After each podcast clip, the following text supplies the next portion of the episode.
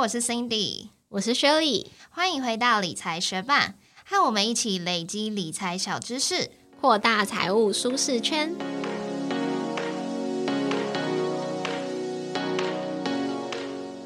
Ap 在一月二十六号登入新贵，登录的价格每股是三百四十八元，当天盘中一度达到一千零三十元，成为新贵第一只千金股，抢占了各大财经新闻的版面。当天甚至有不少人是一股参战，不知道正在收听的学伴里面有没有人参与到这场热闹呢？那没有参与到的学伴也别冲动，第二个交易日 iPay 就已经暂别千金股。目前录音的当下，二月六号，股价大概是落在七百六十一元。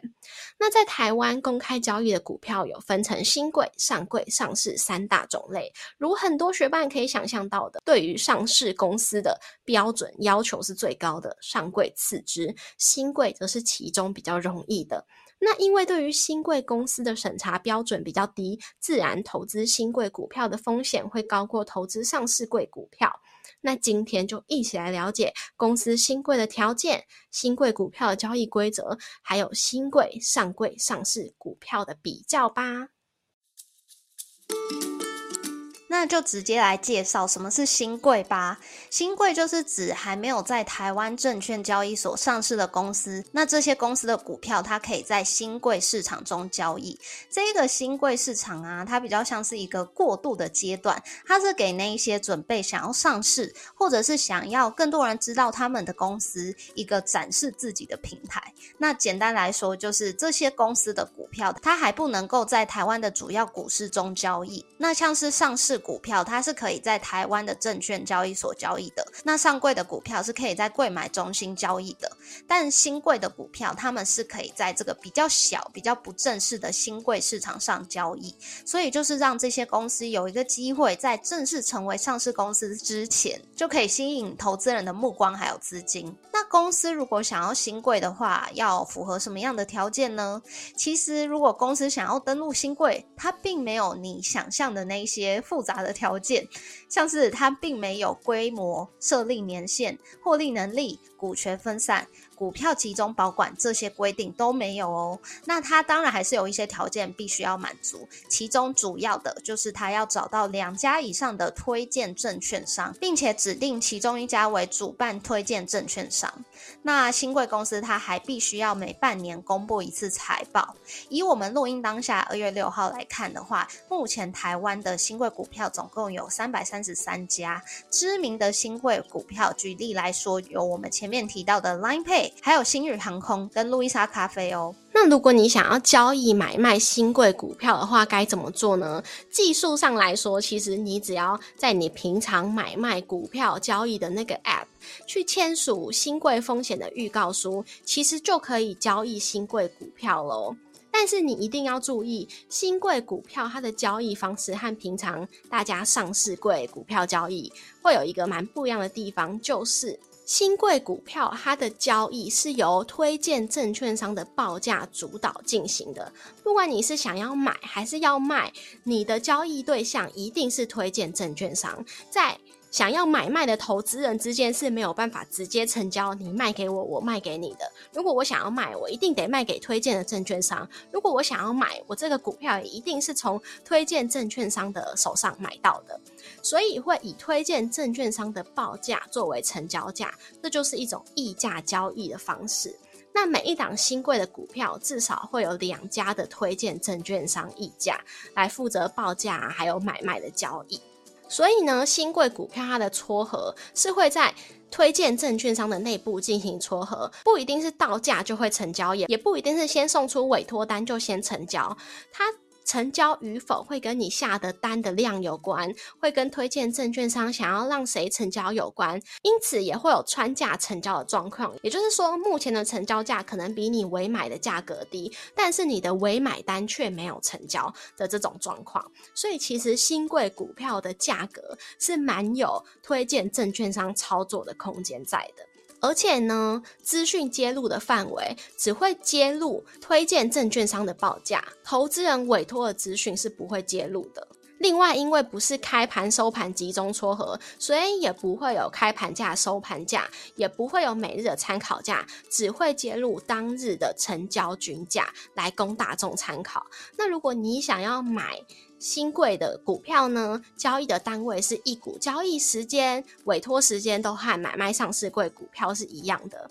但是新贵股票是不能够使用融资融券，不可以当冲，也不可以盘后交易的哦。另外要特别小心的就是新贵股票它的成交价格是没有涨跌幅限制的。但是虽然它没有涨跌停的限制，它还是有一个个股暂停交易的机制。只要这只新贵股票在交易时间内的成交均价和前一个营业日的成交均价差异达到五十趴以上的时候，就会暂停这档新贵股票的交易，直到当天的交易时间结束，下一个营业日起才会恢复交易。但是有五种情况是不会有这个暂停交易的机制。第一种情况就是上一个营业日已经暂停交易了，那当天就算是涨跌幅超过五十趴，也不会再次的暂停交易。第二种情况就是当天是除权息交易日。第三种情况就是当天是减资恢复交易日。第四种情况就是这只新贵股票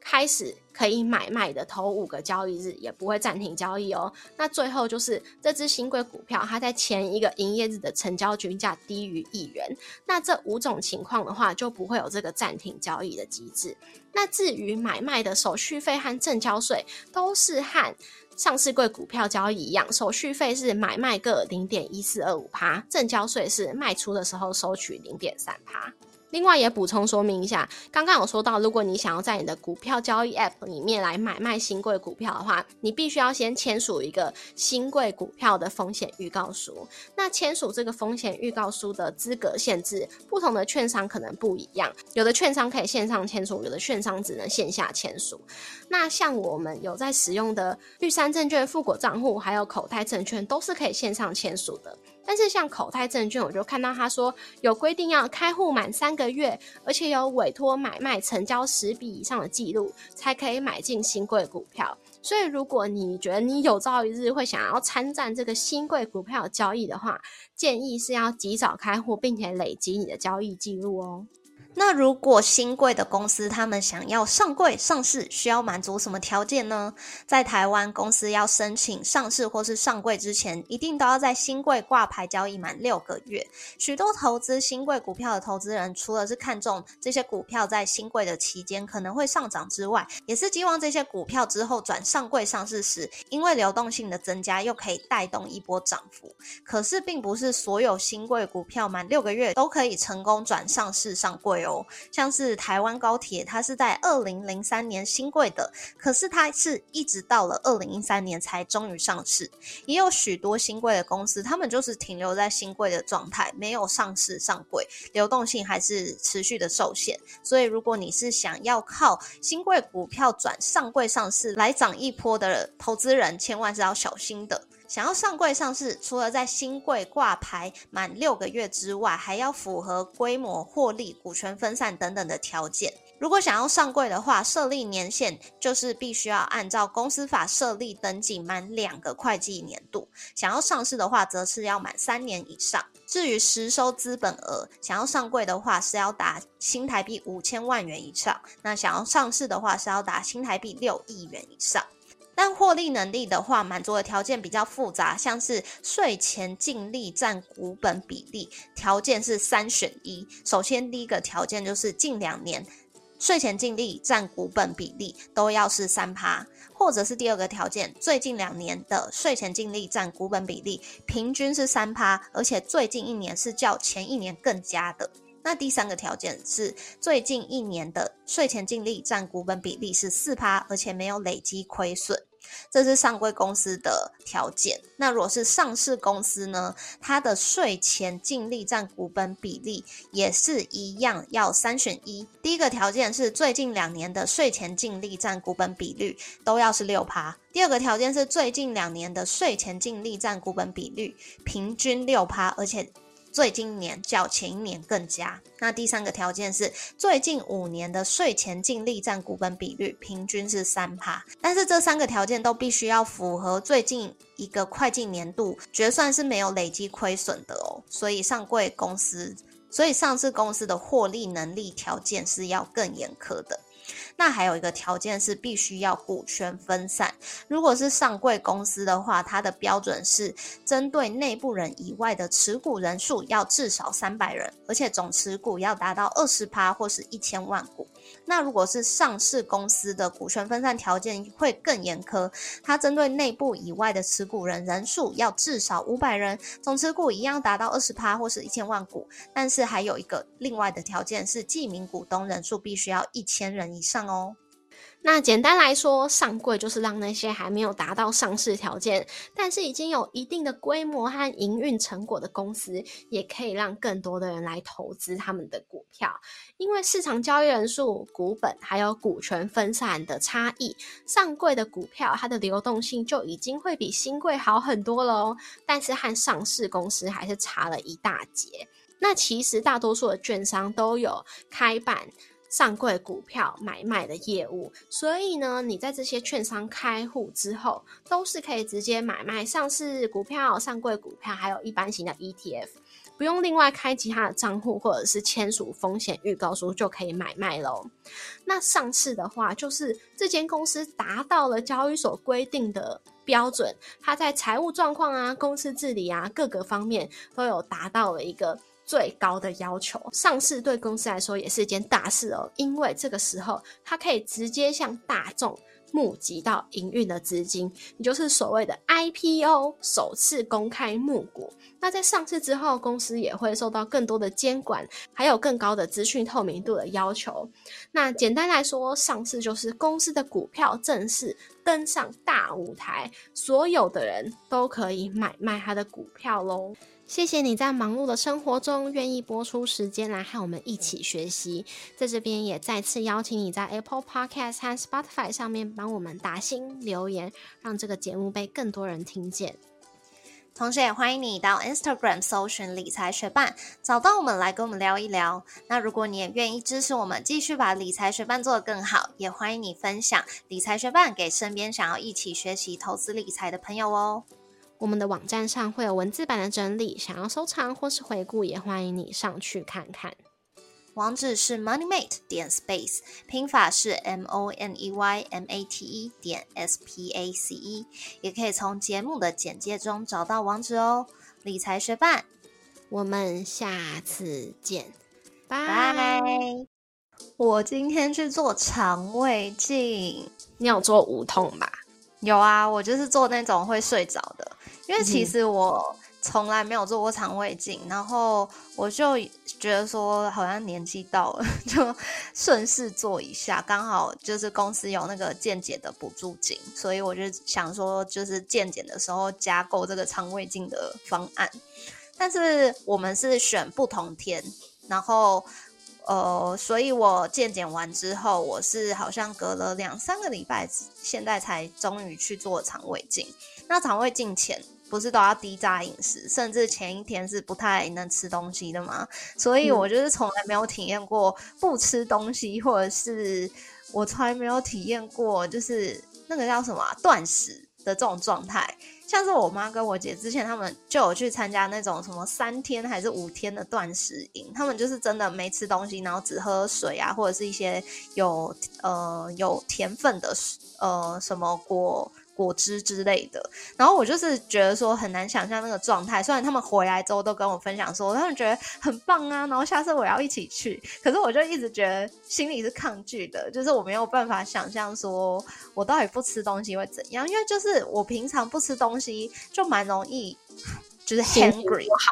对，就是 hungry 啊，就是 hungry 变成 angry 这样子，就很容易 hungry。所以我就想说，我实在是不太能想象我不吃东西会怎样。所以礼拜我是今天礼拜二的时候去检查嘛，所以照理来说，如果标准的话，它是规定要礼拜六就开始低渣饮食。可是我妈就是因为她上个礼拜刚好她也去做肠胃镜的检查，然后她就一直说不用，什么她的单子上面写只要前两天就好，所以她就那一天我们要带阿妈出去玩，她就那边说不用，所以我们就是还是出去吃餐厅啊什么的，但是菜有少吃一点。然后到了礼拜天的时候就要低渣饮食嘛，所以就是只能吃一些什么豆腐啊，然后什么白馒头啊，什么豆浆。我看有一些。